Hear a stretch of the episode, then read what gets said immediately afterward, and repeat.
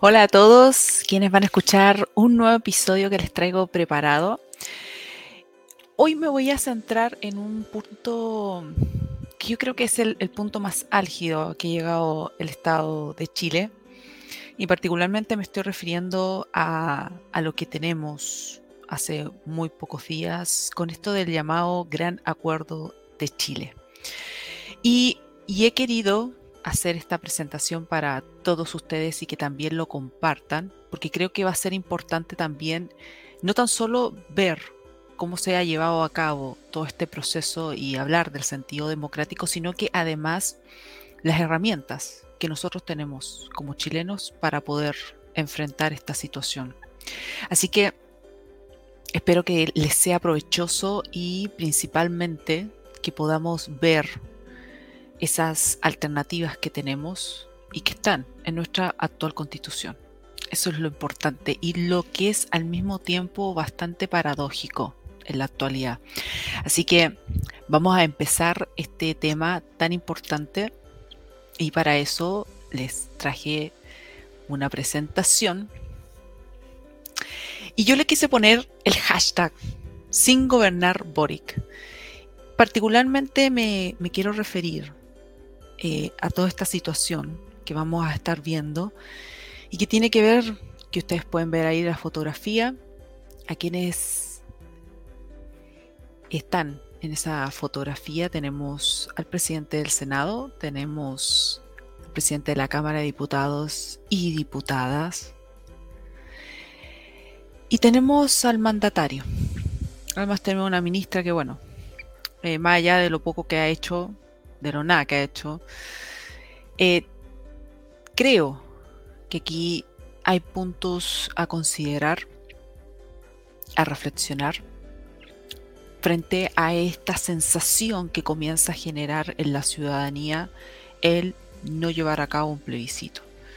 Lo que es peor aún es no respetar la constitución, porque el tema del plebiscito es un tema de causa-efecto, pero particularmente eh, lo que está establecido en la actual constitución. Así que empecemos. Este gran acuerdo que ustedes ven ahí, uno de ellos es un personaje que estuvo todo el tiempo haciendo campaña por el apruebo, ese apruebo que fue avasallado por el rechazo.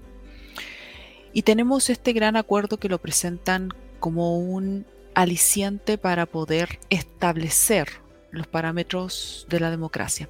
Es muy fácil hablar de democracia cuando nos encontramos en estas situaciones y cuando en definitiva no se consideran los aspectos esenciales que son para la ciudadanía en su totalidad. Y por eso que lo quise llamar como el gran acuerdo inconstitucional por Chile, porque claramente ustedes lo van a poder leer, de hecho voy a dejar de todas maneras en la descripción de este video el link donde ustedes pueden ver este fabuloso acuerdo de tres páginas que finalmente no dice mucho, pero finalmente es para hacer una serie de transformaciones, como ellos lo señalan, por Chile, por crear una constitución por Chile, pero sin los chilenos, sin preguntarle a usted si le parece o no. Esto es un poco muy similar a cuando uno hace un análisis, y estaba haciendo el análisis de este texto oficial de la nueva constitución que iba previsito, era muy similar la sensación en la que uno se encuentra cuando una serie de proyectos son aprobados y en definitiva no conforman el cimiento de la mayoría. Pero más allá de ello, a mí me parece interesante este este acuerdo, este gran acuerdo, después de tres meses sin hacer absolutamente nada, porque hay que decirlo, es sin hacer absolutamente nada, más que estar con estos acuerdos mientras la ciudadanía se desborda con una inmigración descontrolada, tenemos el tema de la delincuencia, asesinatos y bueno, el tema de la macrozona sur que no ha sido resuelto y tenemos una serie de urgencias que no son parte de este mundo mágico, que bueno, también lo, tuve, tuve la oportunidad de hablarlo ahí con Iván Poduje, que los invito a escuchar también ese, esa conversación. En este mundo mágico se lleva a cabo este acuerdo eh, para aceptar con humildad, como bien dice eh, Elizalde, el presidente del Senado, que ustedes ven ahí en la fotografía, y que ha tenido el gran de, de abrazar este acuerdo. Hablan de este acuerdo por Chile, celebrado el 12 de diciembre de este año, hace muy poco, para hablar no de una convención, porque parece que ya convención eh, parece trillado, genera ciertos resquemores, entonces ahora se va a llamar un Consejo Constitucional. Un consejo, no es una convención. Entonces no van a repetir los errores del pasado, porque eso es lo que hay que hacer y eso lo ha dicho también el mandatario. Hay que aprender con humildad de los errores del pasado. Sin embargo, eh, habían ya declaraciones de que ellos prácticamente tenían un nivel superior de moralidad, que por lo tanto toda la gente que había votado rechazo era prácticamente estúpida. Esas son las palabras. ¿Y cómo se va a conformar este consejo? Eh, tiene unas particularidades bien interesantes eh, y quiero remitirme a, a ese llamado consejo, no convención.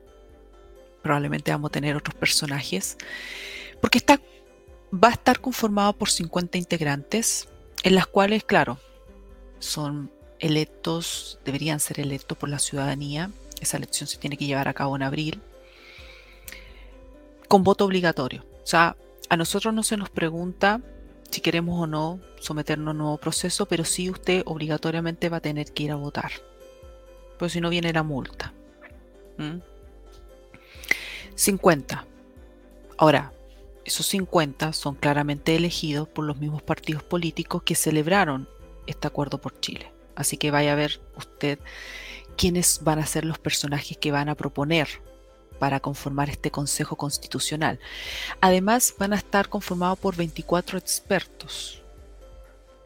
Es, interesante la categorización que toma hoy en día eh, la noción y la palabra de experto, porque no tenemos que olvidar que la convención tenía precisamente expertos. Uno de ellos es Agustín Esquella, que bueno, más allá que estaba por el apruebo, Agustín Esquella es un profesor que uno estudió varias de sus obras, eh, sobre todo con, relacionadas con derecho constitucional, y tenías una serie de profesionales que formaban parte de la convención, pero parece ser que hoy el tema de expertos pone a una categoría de mayor seriedad, va a ser algo diferente, no vamos a cometer los errores del pasado, pero esta comisión, este pequeño grupo de expertos van a estar elegidos por las cámaras del Congreso. 12 elegidos por los senadores y 12 elegidos por los diputados. Pero no tan solo eso. Además va a haber un comité técnico de admisibilidad de 14 personas que van a ser elegidos por el Senado a propuesta de la Cámara de Diputados. Sumen ustedes hacia dónde va el tema y además hay que considerar también el costo que va a implicar porque probablemente al ser una comisión de expertos van a recibir una mayor remuneración que la que tenía la convención. Es una teoría, pero no creo que esté alejada de la realidad. Sobre todo cuando tomamos en consideración las declaraciones tan oportunas de el mandatario Gabriel Boric al señalar de que esto es algo democrático y que merece ser remunerado el servicio público merece ser remunerado y para eso hay que sacarle al sector privado. El sector privado no recibe nada actualmente, el sector privado cada vez se le saca más y la benevolencia va al sector público. Esa fue una de las cosas que yo también les indiqué en varios episodios cuando analizaba en mi podcast este texto oficial de la nueva constitución, porque supone precisamente trasladar todas las áreas de gobernabilidad al Estado. Y eso significa más sector público y menos sector privado. ¿Por qué? Porque la idea de este sector privado es crear una suerte de odio, de rechazo hacia todo lo que provenga de empresas privadas. En eso tenemos las AFP, las ISAPRES, colegios también privados. Todo lo que es privado supone algo desalmado, algo que va en contra de esta solidaridad, de la cooperación entre los ciudadanos. Y por eso que el sector público tiene que aumentarse. La paradoja de todo esto es que el sector público no se financia de la nada, no se financia del aire. Se financia precisamente con todos y cada uno de los contribuyentes. Por lo tanto, mientras mayor sea la cantidad del sector público, menor será el dinero que usted como contribuyente tenga para disponer libremente. Estas son las reglas y esto no se necesita tener grandes conocimientos en economía, esto es lógica básica. Y eso es lo que se propende y eso es lo que ha declarado en reiteradas ocasiones Gabriel Boric. Ustedes pueden también verlo en sus redes sociales, siempre con la palabra última avanzamos, que es algo también bien peculiar de, todo, de toda esta cantidad de gente que ha entrado en el poder. Y me voy a referir a las palabras que cita muy bien el historiador chileno Alfredo Joselli Holt, porque precisamente estos tiempos verbales son parte de las arengas de todos estos discursos que se dan de siempre decir avanzamos, siempre haremos, estamos en, vamos realizando ciertas nociones, pero nunca indican qué, qué es lo que están haciendo, hacia dónde avanzan, qué es lo que van a concretar, qué es lo que van a realizar, qué es lo que van a hacer por la ciudadanía. Pero sí eso supone aumentar más el aparato burocrático, más dinero tenemos que considerar además que este comité de expertos, que no van a ser elegidos por usted, ni por mí, ni por nadie, son por la misma casta política que hoy en día celebra este acuerdo, que son varios partidos que ustedes pueden, pueden ahí leerlo. Está de más que yo se los señale porque son varios. Y que particularmente, voy a hacer un paréntesis en ello, porque particularmente son partidos que hoy en día no tienen una mayor representatividad, tienen muy pocos militantes y cada vez van haciendo menos, y son partidos que en estricto rigor están constituidos ilegítimamente. Eso ya lo pueden ver ustedes en el tema de los refichajes ilegítimos. Por lo tanto, todos los acuerdos que toman en sí son ilegítimos en su esencia. Ese es, el, el tema. Y esta comisión de expertos estaría siendo conformada en enero para poder tener un anteproyecto. Y sin embargo van a seguir formando parte de, esta, de este Consejo Constitucional de 50 personas que benevolentemente ellos han dicho la ciudadanía votará por ellos. Y después usted tiene que votar por el plebiscito ratificatorio para poder determinar si se aprueba o se rechaza, que va a ser en noviembre, y veremos ahí qué, nos trae la, la vida. Entonces, frente a ese tema, es bastante posible y viable de que esto tome un tiempo considerable, porque no hay que perder de vista también lo que contemplaba el texto oficial de la nueva constitución en torno a lo que ellos querían como asamblea constituyente. De hecho, ya hay cierto rechazo a este acuerdo por parte de esta izquierda radicalizada porque lo que querían era una asamblea constituyente. Vamos a ver cómo se va a ir desempeñando este, esta situación y qué fenómenos van a ir surgiendo frente a este, a este llamado acuerdo que Elizalde, un genio deslumbrante que impresiona, que además está ocupando el cargo de presidente del Senado, indica que con todo esto nosotros avanzamos, avanzamos hacia una constitución nacida en democracia. De hecho, sin ir más lejos, me parece también pertinente el, señalar acá lo que el mandatario indicó el 13 de diciembre públicamente, Gabriel Boric, cuando dice, y cito textual, hemos dado un paso decisivo por una mejor democracia. Decisivo por una mejor democracia. El pueblo de Chile nos ha dado una segunda oportunidad y tenemos el deber de estar a la altura. El pueblo de Chile. Yo les pregunto, ¿qué pueblo de Chile se está refiriendo que le dio una segunda oportunidad? Principalmente el no respetar el artículo 142 de la Constitución, que ya vamos a ir a eso, principalmente por ello, no respetar, no llamar tampoco a plebiscito, porque bueno, Chalper lo señaló, no, no quieren exponer al presidente que tenga una segunda derrota. Y después abogarse una representatividad con una casta política que por lo demás cada vez representa menos y tienen un nivel de desaprobación de la ciudadanía tan similar o incluso mayor que la del mismo presidente de la República. Además, considerar que el presidente de la República va sumando en su porcentaje de desaprobación en todo este periodo de tiempo que ha sido bastante corto pero muy intenso, porque principalmente se ven situaciones que están realmente desatadas en nuestro país.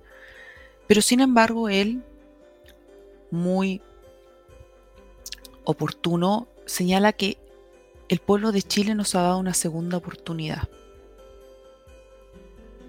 Luego de haber hecho la declaración de que casi los 8 millones de personas que votaron rechazo eran prácticamente gente eh, estúpida y que particularmente no podían ir tan a paso acelerado cuando el país eh, iba a otro ritmo. Algo que también eh, logró complementar y enfatizar Mujica cuando vino acá a Chile, que dicho sea de paso, eh, esas son las visitas que en realidad son tan infructíferas y sin embargo realmente no aportan absolutamente nada. Pero esa situación es importante. Ese es el punto clave de este episodio y también de todo lo que se produce en el chileno de toda esa rabia, de toda esa, esa disconformidad y también esa irrealidad que se ve en este gobierno de estar en un mundo completamente diferente. Y no obstante a ello, nos podemos dar cuenta de lo que dice acá Mirosevic, que ustedes lo pueden ver en sus redes sociales, y lo voy a citar porque quiero hacer una pequeña reflexión en torno a ello. Eh, Vlado Mirosevic no debemos, tenemos que tener presente que fue parte de la campaña, fue rostro visible de la campaña de la prueba, campaña que fracasó. Pero para Camila Vallejo fue por desinformación, no porque en realidad el texto era malo. A pesar de todas las dificultades y posiciones distintas, se logró un acuerdo constitucional. Para mí es un acuerdo inconstitucional. En lo personal, no me pierdo dos puntos. Lo importante es dejar atrás la constitución de Pinochet y tener una hecha en democracia. Eh, y esto, es para ponerle el sello de oro. Segunda y última oportunidad, hacerlo bien y con humildad.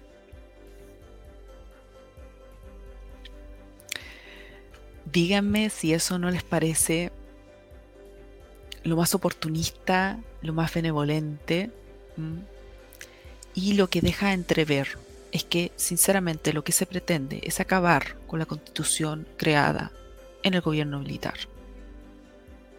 Da lo mismo el resto. Y, lo que es eh, mayor aún e interesante es lo que él dice, segunda y última oportunidad.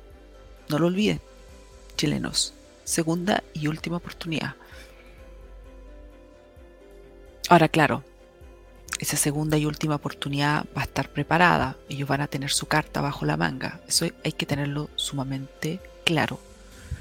Porque el fraude va a ser evidente. claramente no van a aceptar una segunda derrota. Por eso no nos sometieron a plebiscito. Y frente a esas palabras tan, tan de genio deslumbrante de Mirosevic, uno se pregunta, sinceramente, respecto de esta situación, que ustedes lo van a recordar muy bien, porque esto se llevó a cabo antes del plebiscito del 4 de septiembre. Y tiene que ver con esto que fue el eliminar, como proyecto de reforma constitucional, eliminar esto de las cuotas supermayoritarias de los dos tercios.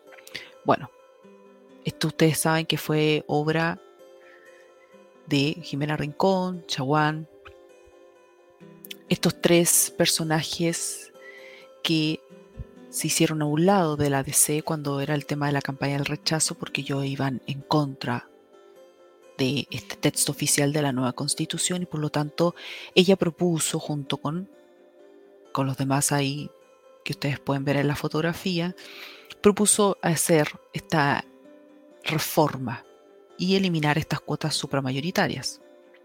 Que ella, esto lo, encuentran el 5 de julio del 2022 en sus redes sociales, dice, hoy Chile requiere reformas urgentes y mayorías amplias. Aprobamos de forma unánime, los cuatro séptimos, la eliminación del primer candado de la Constitución y responder a las urgencias ciudadanas sin vetos hagamos un poquito de, mm, análisis de, esta frase de Jimena Rincón, que es una de las que también estuvo presente en este acuerdo inconstitucional. Porque me parece interesante que aquí hablan de reformas urgentes y en realidad todavía no se resuelve lo que es urgente para la ciudadanía.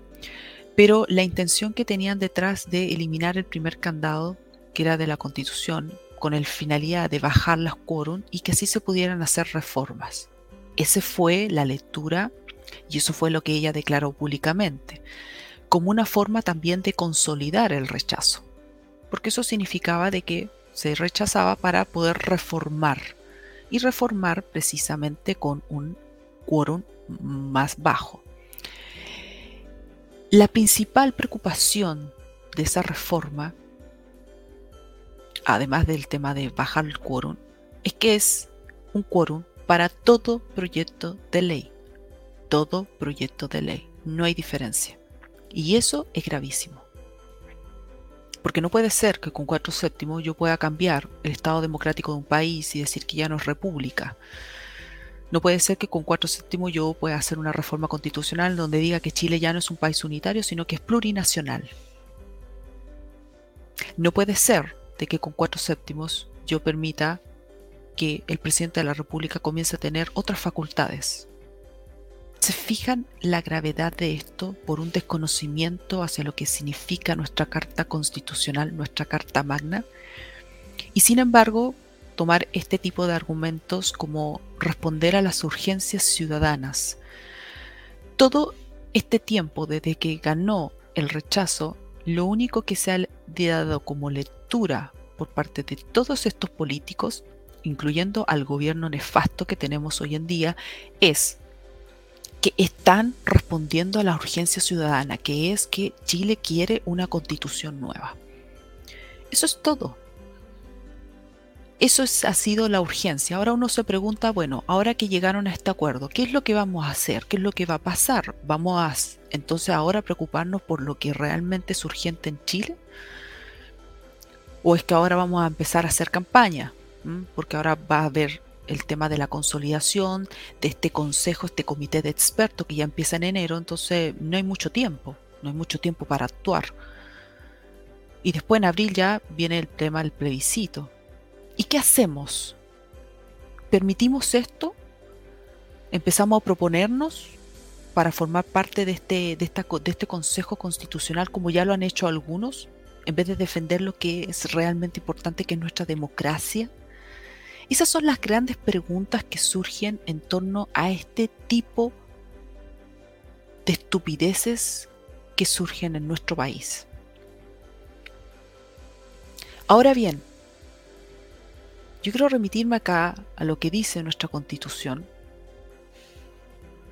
porque quiero ser clara y quiero enfatizar algo que ya todos conocen, porque hay muchos que también han hecho tweet con respecto a este artículo tan famoso, que dicho sea de paso, este artículo fue modificado en su totalidad. Todo lo que, lo que forma parte de ese capítulo de la reforma constitucional, porque fue precisamente lo que permitía el poder hacer el plebiscito de entrada del 2020 y llevar a cabo la consolidación de la convención constituyente. Y el artículo 142, en sus incisos 9, en sus incisos 10 y el 11, que ya son los últimos incisos porque es un artículo bastante extenso, establece la situación de qué pasa si gana el apruebo y qué pasa si gana el rechazo. Ahora, nótese aquí, y quiero darles mi apreciación, quizás algunos ya lo han notado, de que esta, esta reforma que se hizo para poder dar paso a todo ese proceso nefasto, se hizo supeditado la idea de que ganaba el, apruebo, no que ganaba el rechazo. ¿Y por qué ustedes se pueden, pueden llegar a esa conclusión? Por la forma en que está redactado el artículo 142. Fíjense ustedes que ocupa más tiempo en explicar qué es lo que va a hacer el presidente en el caso que gane el apruebo para los efectos de que entre en vigencia la nueva constitución. Y resulta que el inciso final dice, si la, si la cuestión planteada al electorado en el plebiscito ratificatorio fuera rechazada, continúa vigente la presente constitución. Fin. No hay nada más descrito. No hay nada más escrito eh, qué pasa si el presidente de la República no queda conforme con el resultado ratificatorio del electorado. ¿Qué pasa si los partidos políticos llegan a un acuerdo abogándose la representación de la ciudadanía? No dice nada de eso. ¿Por qué? Porque todo ese párrafo estuvo redactado con la finalidad y bajo la gran idea de que ganaba la prueba. Aun cuando en, en, el año 2020, en octubre, cuando se hace todo este plebiscito y gana el apruebo de forma avasalladora, la verdad las cosas que la cantidad de gente que fue a votar fue mucho menos de la que votó este 4 de septiembre. ¿Y para qué decir la cantidad de gente que fue a votar para elegir a los convencionales? Eh, es realmente paradójico. ¿Y qué es lo que sucede con esto? ¿Dónde está el real interés de llevar a cabo este acuerdo y por qué lo sigo calificando como inconstitucional? Porque el real interés no es reformar la constitución. Eso hay que tenerlo sumamente claro. Quiero que no olviden, si quieren, toman fotografía, compártanlo en las redes. La real función e interés de todos estos políticos, incluyendo a todo el gabinete del gobierno, es refundar, no es reformar la constitución. Porque reformar la constitución, estimados, supone de que se mantiene en su esencia la constitución de 1980. Y lo que ellos necesitan, y eso formó parte de la campaña de la prueba, recuerden, la campaña de la prueba tiene, tiene muchos aspectos que hoy en día tienen que mantenerlos en la mira porque son parte de lo que se va a arrepentir en este proceso. Eso es, eso es un hecho. Lo que tenían en mente es refundar. Ustedes pueden verlo. En toda la violencia muralista en Santiago y en otras regiones era refundar, era acabar. Cuando la estimada eh, senadora Campillay se le ocurrió llamar a quemar Chile, a destruirlo todo, eso significaba acabar con los cimientos de este sistema neoliberal. Sistema que le da dinero, que les da comodidad, que les da confort, pero ellos necesitan acabar con ese sistema neoliberal. Cuestión que también enfatizó Daniel Jadwe, otro genio resplandeciente. Por lo tanto, el refundar es primordial, es acabar con todo los cimientos que están hoy en día sustentando lo poco y nada que nos queda de democracia. Porque esto ya es prueba de que democracia en Chile no hay. Por lo tanto, reformar es una situación completamente diferente y no está dentro de sus intereses. Ya lo pueden ver en las declaraciones de Lizalde, ya lo pueden ver en las declaraciones de Mirosevic, quienes actualmente lamentablemente presiden ambas cámaras. Y lo pueden ver en otros personajes que siguen ocupando cargos en la moneda y no son ni siquiera causales de inhabilitación. Además del mandatario y de otros ministros que forman parte del gabinete, que esa es la intención, es refundar, no reformar. Por eso finalmente lo que hizo Jimena Rincón fue lo peor que pudo hacer, porque permitió, abrió la antesala para poder realizar una serie de actos que hoy en día son inconstitucionales. Pero eso es, estimados. El real interés está en esta línea que ustedes ven, que va en dirección hacia el lado derecho paradójico, debería ir al lado izquierdo. Refundar, refundar Chile. Eliminar esta constitución, crear una nueva y, como él, Elizalde dijo, nacía en democracia. Cuestiones paradójicas, pero al mismo tiempo es parte de la historia. Toda esta gente totalitarista que forma parte de estos sistemas radicales habla mucho de democracia, habla mucho de libertad y es lo que menos tienen los ciudadanos. Pueden ver el ejemplo China, pueden ver el ejemplo Argentina. Y así vamos sumando.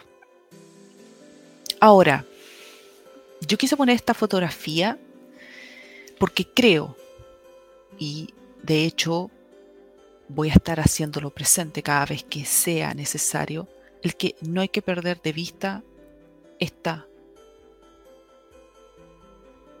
constitución que se presentó.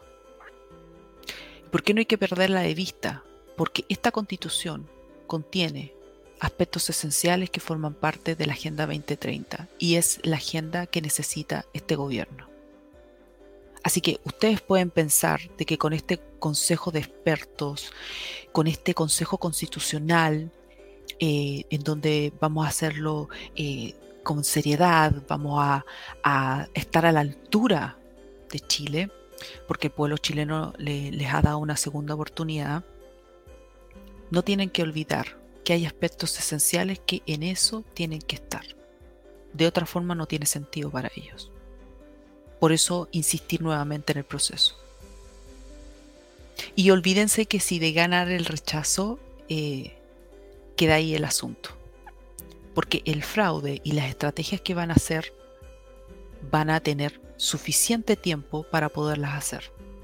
Y en eso con la desinformación, con hacer toda una campaña, todo un movimiento logístico de moverse en todas las regiones y el fraude, porque tienen al server de su lado. Eso es un hecho. Así que si usted no va a votar, nos vemos en estas encrucijadas. Y por eso es que todo lo que hay que hacer tiene que ser antes de esto.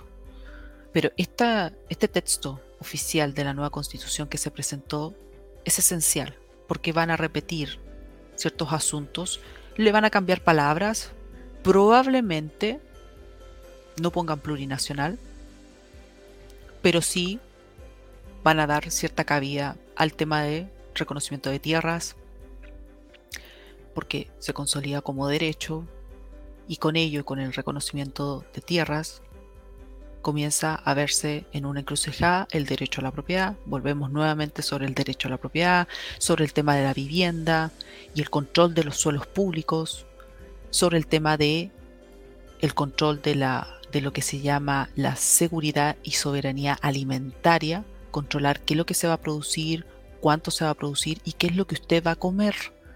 Eso estaba en la en este texto de la nueva constitución.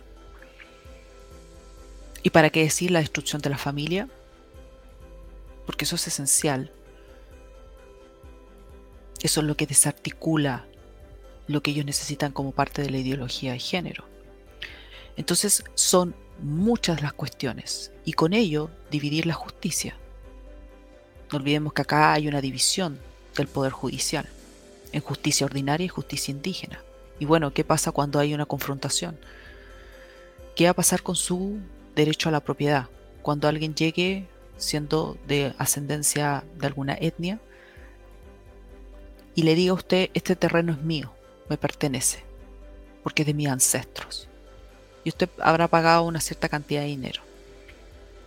Ya se están haciendo entrega de terreno. ¿Qué va a pasar con lo que surge, sigue surgiendo en la macrozona sur? ¿Qué va a pasar con el derecho al asilo y el principio de la no devolución? Que son cuestiones también esenciales y que forman parte también de la agenda globalista. Eso no es una especulación, no es eufemismo, eso es una realidad.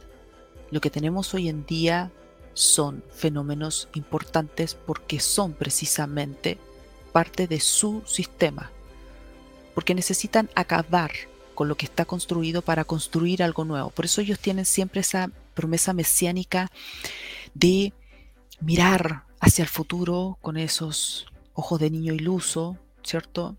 Mirar hacia el futuro y darse cuenta de que hay que hacer todo lo posible para llegar a esa nueva sociedad. Y esa, ese texto oficial de la nueva constitución tiene aspectos esenciales que van a tomarlas.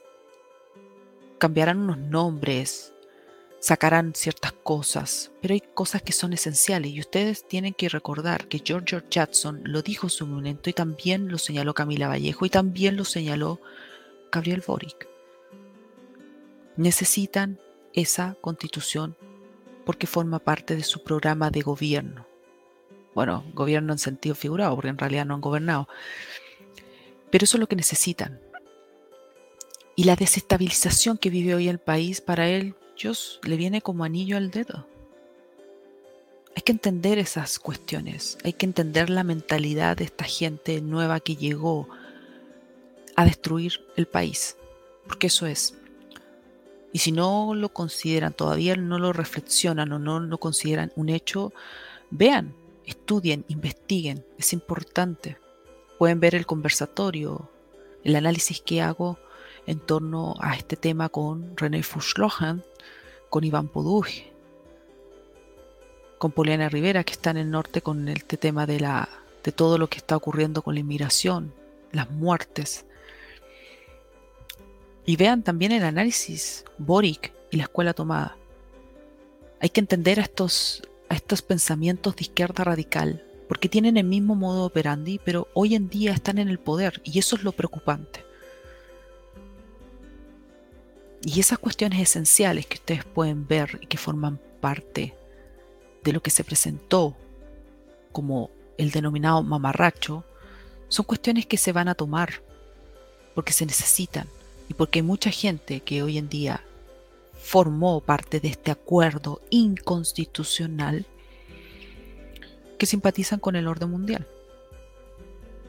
Y algunos forman parte incluso del Grupo Puebla. Ahora, ¿qué podemos hacer? ¿Qué se puede hacer? yo creo que esa es la, esa es la, esa es la gran pregunta. ¿Qué podemos hacer? ¿No ir a votar? ¿Será, será la, la, la mejor solución? ¿Ponernos todos de acuerdo? Los casi 8 millones, quizás sean más ahora, puede ser. Ponernos todos de acuerdo y no ir a votar. Entonces alguien puede decir, bueno, ¿y qué pasa con la gente, con ese pequeño porcentaje, puede ser menos de lo que votó el 4 de septiembre, con ese pequeño porcentaje que sí quiere una constitución nueva, sí quiere refundar el país? ¿Elegirían ellos? ¿Tendríamos en este Consejo Constitucional gente con 10 votos, 100 votos? Situación similar que se presentó en la convención, ojo, porque en, esa, en ese plebiscito votó para el tema del apruebo o el rechazo, votó una cantidad menor, la mitad de la gente que votó para el 4 de septiembre. Y para las elecciones fue menos del 40% del padrón electoral. Había gente ahí en la convención ganando 3 millones y un poco más mensual durante un año con 100 votos. Menos de 100 votos. No vamos a considerar a los que estuvieron con listas falsas. Sería como más o menos similar la situación. Tendríamos gente en este consejo convencional con 10 votos, 20, que por lo demás van a ser gente que son propuestas por los mismos partidos políticos. No es que usted va a ir a proponer a doña Juanita que tiene las competencias necesarias porque aquí ponen que tenga de competencia demostrable. Es interesante porque uno se da cuenta que hace una revisión de todos los que forman parte del el gabinete de Gabriel Bori y finalmente ninguno tiene las competencias. Esa es una de las grandes falencias que tiene nuestra actual constitución y que ni siquiera en lo que fue la reforma sustancial del 2005 se reformó. Y es respecto de la gente que ocupa cargos en la moneda, como mandatario y como ministerios. Esa es una de las grandes falencias, son enormes errores, porque nos encontramos con esto, con una veterinaria que está ejerciendo en un cargo de un ministerio que no tiene ni siquiera las competencias con una ministra de vocera que ni siquiera terminó la profesión. Pero claramente son de exclusiva confianza de quien predice como jefe de Estado y jefe de gobierno, Gabriel Boric. Pero volviendo a la solución, ¿será esa la solución? O decir, ¿sabe qué? Yo no voy a ir a votar. Y no va a votar y muchos van a decidir lo mismo. La situación se va a decidir con los que vayan. Eso va a ser así, se va a decidir sí o sí. Porque tampoco va a estar las suficientes herramientas ni, la suficiente, ni el suficiente coraje tampoco para irse a levantar que frente a un 20% o un 10% del padrón electoral que fue a votar, hay gente que hoy en día va a recibir una cantidad considerable, en un tiempo que todavía no está claro, para redactar una segunda nueva constitución. Elegido por los mismos partidos, por los mismos partidos políticos. Porque usted no va a elegir el Consejo de Expertos, ni tampoco el Consejo Técnico de Admisibilidad. Eso lo decía el Congreso.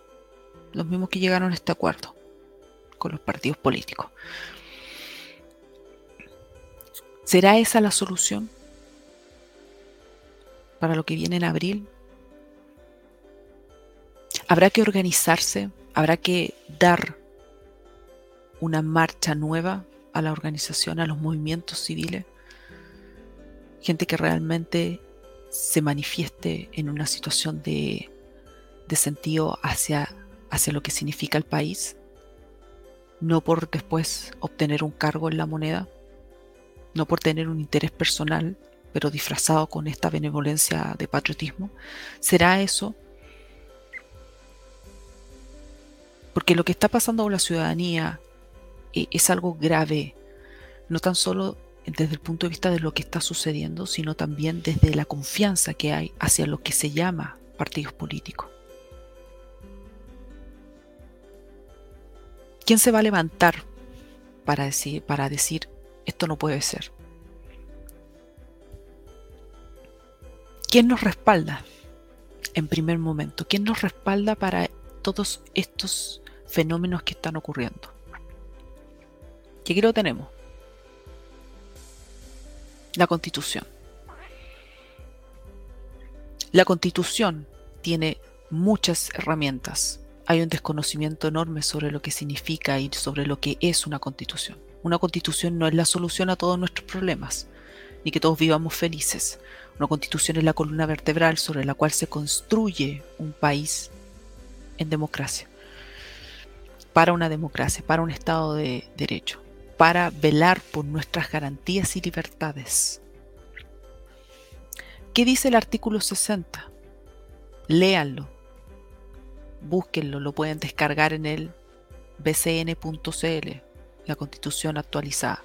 Artículo 60, para la cesación de cargos de diputados y senadores. Se los voy a, les voy a leer la parte que yo subrayé. Sin perjuicio de lo dispuesto en el inciso séptimo del numeral 15 del artículo 19, cesará asimismo en sus funciones el diputado o senador que de palabra, que de palabra o por escrito incite a la alteración del orden público. Ese es un punto. Eso podría haber sido varios destituidos después del, del famoso estallido social. O propicie el cambio del orden jurídico institucional por medios distintos de los que establece esta constitución o que comprometa gravemente la seguridad o el honor de la nación. Díganme si esto que está ocurriendo hoy en día no se supedita a eso. Continúo. Quien perdiere el cargo de diputado o senador por cualquiera de las causales señaladas precedentemente no podrá optar a ninguna función o empleo público, sea o no de elección popular, por el término de dos años, salvo los casos del inciso séptimo del artículo 15 del artículo 19, en los cuales se aplicarán las sanciones allí contempladas. Díganme si eso no es una herramienta fundamental para hacer una acusación. Es más, es más, artículo 93, y esa es la gran pregunta, ¿dónde está el Tribunal Constitucional en esta situación que está ocurriendo actualmente? ¿Dónde está? ¿Qué está haciendo el Tribunal Constitucional? ¿Qué está, qué está haciendo quien dirige este Tribunal Constitucional? Que es, por lo demás, el Tribunal Constitucional es otro de los que se desarticula en este texto oficial de la nueva Constitución. Este tribunal Dentro de sus atribuciones, en el artículo 93, numeral 3, dice resolver las cuestiones sobre constitucionalidad que se susciten durante la tramitación de los proyectos de ley o de reforma constitucional y de los tratados sometidos a la aprobación de este Congreso. ¿No hay aquí un tema de inconstitucionalidad que debería ser resuelto? ¿Vamos a quedarnos de brazos cruzados y esperar a la elección de abril y después todo el año.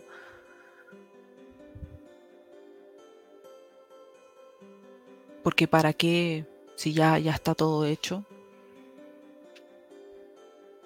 Deberíamos considerar ese conformismo cuando tenemos estas herramientas como el Tribunal Constitucional. Sigo. Dentro de sus atribuciones del Tribunal Constitucional.